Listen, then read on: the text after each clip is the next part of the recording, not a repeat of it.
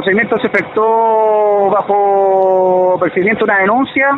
una denuncia del presidente sindicato de buzos de Tenaón. Eh, ellos efectuaron una denuncia telefónica en primera instancia eh, informando que se encontraban tres pangas en el sector de Tenaón, en un área de manejo que pertenece al sindicato. Posterior a eso nosotros activamos la primera diligencia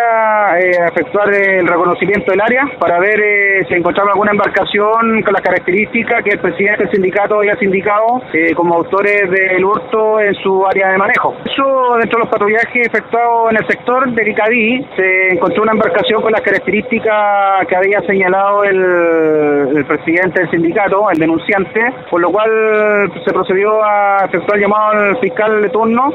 del Ministerio Público de Castro, el cual ordenó la detención de tres personas, más la incautación de una embarcación y el recurso eh, incautado ser entregado al sindicato.